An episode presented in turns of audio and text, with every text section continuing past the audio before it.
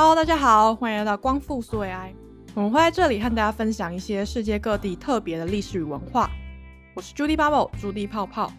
今天我想要来和大家聊聊世界各地不同的咖啡文化。最近时常听到朋友和我抱怨，荷兰的咖啡很令人失望。咖啡明明是西方国家很重要的日常饮料，但好像荷兰人却不太重视咖啡的口味。在荷兰，除了我们都知道的星巴克以外，荷兰本地大概有三四家大型的本土连锁咖啡品牌，像是欧陆蛮常见的 d a w e Egbert，就是俗称的 DE Coffee，就也是荷兰的品牌。但大家都知道，连锁咖啡厅常常卖的是一个咖啡厅的气氛，他们的咖啡味道不一定会很好。在荷兰也是一样的情况。其实不用说连锁咖啡啦，这边连独立咖啡厅的咖啡都不怎么好喝。不管是黑咖啡还是拿铁，味道都蛮淡的，就没有什么层次。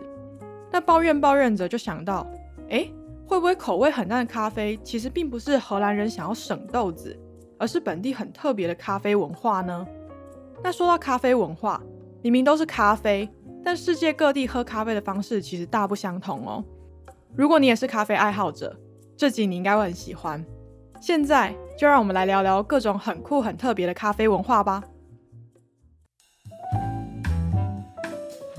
如果今天早上起来，你想要喝一杯黑咖啡，你会怎么准备？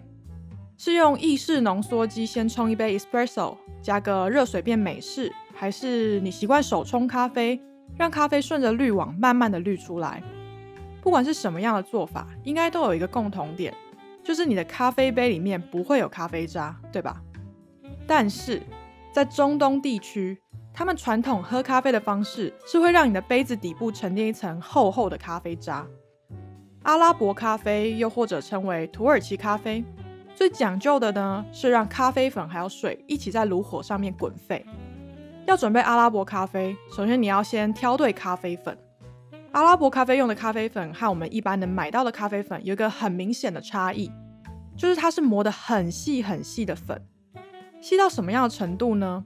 几乎就像是平常在烘焙材料房你可以买到的可可粉那么细，因为要磨得够细，才能在沸水中充分的把咖啡豆的味道释放到水里面。传统的阿拉伯咖啡做法是这样的：首先你要先准备一个阿拉伯的咖啡壶达拉，达拉通常是锡制的，那有些壶呢，它会在外面刻上花纹。其实这个达拉的外观就会让我蛮直接联想到我们平常在泰式餐厅吃饭的时候。他们端出来盛装米饭和白开水的锡制银容器，因为都是铁锡制作，颜色不是金色就是银色，然后都有很漂亮的刻纹。如果家里没有这个达拉也没关系，你就找一个可以放在瓦斯炉上的金属水壶就行了。在水壶里面倒入大概两杯的水，再放入两到三汤匙的阿拉伯咖啡粉，开火直到煮沸。如果你喜欢有甜味的咖啡，也可以在过程中加入糖，或者是如果你喜欢特殊口味的，你也可以在过程中加入一些肉豆蔻粉一起煮。那当咖啡浑水煮沸冒泡到快满出来的时候呢，你就把咖啡壶移开，让上面的泡泡就是慢慢消掉。接着呢，你就再放回炉火上，就是这样子反复的煮滚个三四次，就可以把火关掉了。火关了之后呢，不要急着把煮好的咖啡倒到杯子里哦。你要先把整个水壶放在一旁静置个两分钟左右。这个静置的动作呢，就是要让原本均匀混在水里的咖啡粉，慢慢的沉淀到水壶的底部。两分钟过后，你就可以把达拉里面的咖啡倒到小杯子里啦。那这个阿拉伯地区专门用来喝咖啡的小杯子叫做 Fanjan，Fanjan 通常是没有把手的，小小一个。然后它外形其实是很像我们东亚地区喝茶会用到的那种茶杯，只是它和达拉一样，就是杯子上也时常会有刻纹。不过还是有不少人是用完全透明的玻璃方浆在喝阿拉伯咖啡，就取决于个人的喜好喽。介绍完阿拉伯咖啡的制作方式，让我来分享一个有趣的，呃，或者说是骇人听闻的咖啡小故事。咖啡在十六世纪初的时候呢，从非洲大陆传入到阿拉伯地区。然后在十六世纪中期传入了土耳其，传入没多久，当然就受到土耳其百姓的喜爱。但是这个饮用咖啡的文化随即就遭到了当地大量的宗教团体反对。因为宗教团体觉得咖啡中的咖啡因会麻痹人的思考，喝了之后呢，就能获得麻醉一般的作用。但这根本就跟吸毒没两样嘛。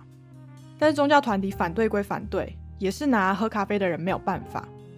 真正恐怖的事情要到十六世纪末，鄂图曼土耳其帝国的皇帝穆拉四世上任之后才会发生。在这个穆拉四世眼中，咖啡这个饮料会引起人民的反动情绪，尤其是咖啡厅这个能让大家聚在一起闲聊各种议题的场合，对当权者来说实在是太不利了。毕竟我们都知道嘛，喝咖啡聊是非，那你是非聊一聊，就会聊到政府做的有多差多失格。那咖啡厅不就成了革命的温床吗？所以穆拉四世就超级狠，他直接下令禁止土耳其百姓在公共场所喝咖啡。要是被抓到你偷喝咖啡，直接判你死刑，让你去不知道哪里天堂还是地狱去喝个够。这恐怖的咖啡禁令是一直存在到十九世纪中期哦，才由后来颁布的咖啡相关法律所取代。回到阿拉伯咖啡。用这样的方式煮出来的咖啡口味很浓郁，那通常是苦味会比较多一点。我不太清楚在台湾是不是也有中东超市，那如果有的话，通常超市里面就会有卖阿拉伯咖啡壶，还有阿拉伯咖啡杯，应该也会有进口的阿拉伯咖啡粉。所以如果你是喜欢苦味咖啡的人，真的可以试试煮一杯阿拉伯咖啡给自己喝哦。接着，我还要分享两种很酷的咖啡，一个是斯堪的纳维亚淡咖啡，另外一个是越南淡咖啡。这个淡不是味道清淡的淡哦，是鸡蛋的那个蛋。是把鸡蛋丢进咖啡里煮吗？是要连蛋壳一起下肚吗？没关系，让我慢慢说给你听。我们先讲斯堪的纳维亚淡咖啡。顾名思义，这应该是一种源自于北欧斯堪的纳维亚半岛的咖啡做法。要做一杯斯堪的纳维亚咖啡很简单，首先你需要在碗里放入四汤匙左右的咖啡粉，那普通粗细的就可以了。然后呢，打一颗蛋进去，还有要把蛋壳也捏碎一起丢进碗里，然后用力的把咖啡粉和蛋还有蛋壳就搅和在一起。接着呢，加入一点点的冷水，继续粗暴的就继续搅拌。这个过程中，混着蛋和蛋壳的咖啡泥就视觉上会很像液态的布朗尼。它当然味道是完全不同啊，就是完全不是布朗尼。然后同时在瓦斯炉上面放一个锅子，加入两三杯水，开火，然后直到水滚之后，就可以把刚刚搅拌好的咖啡泥倒进这个滚水里面搅拌，再盖上锅盖煮个四分钟。四分钟之后你就可以关火了，再把一小杯的冷水倒入锅子里面。这个倒冷水的动作呢，就是要让咖啡蛋渣凝固成一大块，然后沉到锅底。然后拿出马克杯，在上面放上滤网，把这锅淡咖啡过滤到马克杯里面。这就是斯堪的纳维亚淡咖啡啦。那为什么要加蛋呢？据说蛋能够去除咖啡的苦味，让咖啡喝起来更滑顺，然后口味更温和，而且煮出来咖啡会有琥珀的颜色，就是视觉上很 fancy。但是加蛋真的有这么奇妙的作用吗？说老实话。我之前自己是有尝试过这样煮咖啡，但可能我的舌头不够有慧根，就是无法从那个咖啡里面悟出加蛋的那种美好口感。就我觉得煮出来咖啡好淡哦，就没什么苦味是真的啦，但也没有什么其他特别的味道啊。大概就是像把已经冲过一次的咖啡渣再拿来冲第二泡的那种味道。那我也煮给我阿妈喝过，就是这个斯堪的纳维亚淡咖啡。他老人家平常最喜欢喝的是又甜又浓的三合一咖啡，那要不然就是喝一般的拿铁。所以对他来说，斯堪的纳维亚淡咖啡的味道真的超级淡。他加这颗蛋还真的是有点喝不出是为什么。其实这种咖啡呢，是在美国中西部地区比较常见，据说是被早期来自斯堪的纳维亚的欧洲移民带到美国的。至于现在北欧地区是不是还有流行喝这种淡咖啡呢？我就没有什么把握。毕竟之前去北欧国家旅行的时候，也没有看到有咖啡厅在特别供应这种淡咖啡。不过，也许乡村地区是有机会见识到，也不一定。如果你们有去北欧国家旅游，对这个斯堪的纳维亚淡咖啡很有兴趣的话，不妨就询问一下当地人。哎，搞不好北欧自己煮出来的淡咖啡，就真的有他们传闻所说的那么好喝哦。说完，好像喝不出特色的斯堪的纳维亚淡咖啡，接下来要介绍的越南淡咖啡才真的是经典。在开始介绍做法之前，我先跟你们打包票。虽然这个越南淡咖啡的准备过程还有它的材料是比较复杂，但做出来咖啡绝对会值得你花这么多功夫。首先呢，你要准备黑咖啡的部分，你可以去东南亚超市买到一个越南咖啡过滤器。这个不锈钢的咖啡过滤器叫做 Vinga 飞，尺寸小小的，但刚好可以加在杯子上。然后再准备深烘焙的咖啡粉，用深烘焙的咖啡粉才能够萃取出又浓又苦的咖啡，因为传统的越南咖啡是越苦越到底。那你把两匙的这个深烘焙咖啡粉放入咖啡过滤器里面，然后把它附上的那个滤网向下旋紧，就会把咖啡粉。封在容器里面，接着呢，就先往过滤器里面倒一点点的热水，倒一点热水的目的呢，是要唤醒被挤压在底部和滤网中的咖啡粉，所以它味道才会慢慢的出来。等到咖啡滴的差不多的时候，就可以把剩下大概半杯左右的热水全部都倒入这个咖啡过滤器里面，然后盖上盖子，等待咖啡全部滴到下面的杯子里。如果你不想要另外买这个特制的过滤器，其实也可以使用即溶黑咖啡，你就把这个即溶黑咖啡泡浓一点就好了。接着就来到重头戏了，你取两颗蛋的蛋黄放入一个大碗里，然后再往碗里面加一匙糖，还有两三匙的炼乳，然后拿出你的搅拌器，开始把这碗蛋黄还有糖奶打发。那搅拌几十秒之后呢，你就会得到看起来很像优格一样浓稠的蛋黄奶泡。最后呢，你就把这个奶泡倒入原本已经滤好的黑咖啡里面，而因为密度不一样，所以奶泡就会堆积在黑咖啡上面，这样子就完成了一杯又浓又苦又香甜的越南淡咖啡了。虽然越南淡咖啡口味蛮甜的，但我相信，就算你是平常习惯喝无糖咖啡的人，在尝一口越南淡咖啡之后，也都会对这杯饮料赞不绝口。因为那个蛋黄奶泡绵密的口感，绝对不是普通拿铁的牛奶奶泡可以比较的。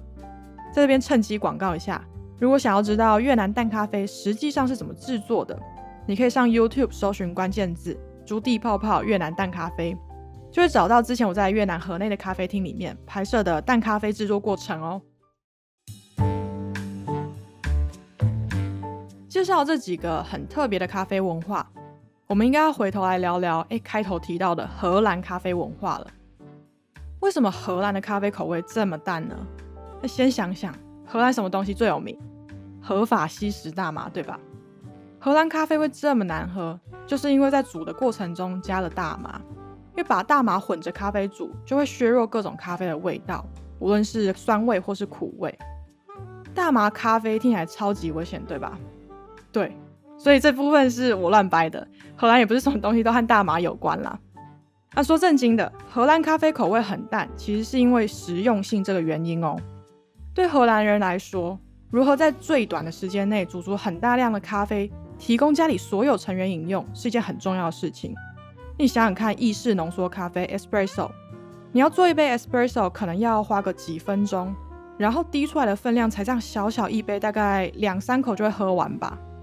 但是如果你是荷兰式咖啡，他们通常会使用那种蛮大一台的过滤咖啡机，然后用算少量的咖啡粉配上一大壶的水去煮，这样煮咖啡很高效率，然后一两分钟内你就会得到一大壶热腾腾的咖啡。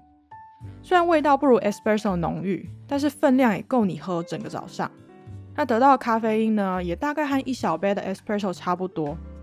如果你是要供应一个家庭，这样的煮法也可以在短时间内就让桌上的每一个人都有一杯热咖啡可以配着吃，那既经济又实惠。也就是说，在荷兰的咖啡文化里面，咖啡的量比值更重要。这是有关咖啡文化的分享，就到这边。如果想要对节目所提到的各式咖啡有更多的了解，我们会把相关的链接放在节目简介，有兴趣可以去看看。光复苏维埃，我们下次见，拜拜。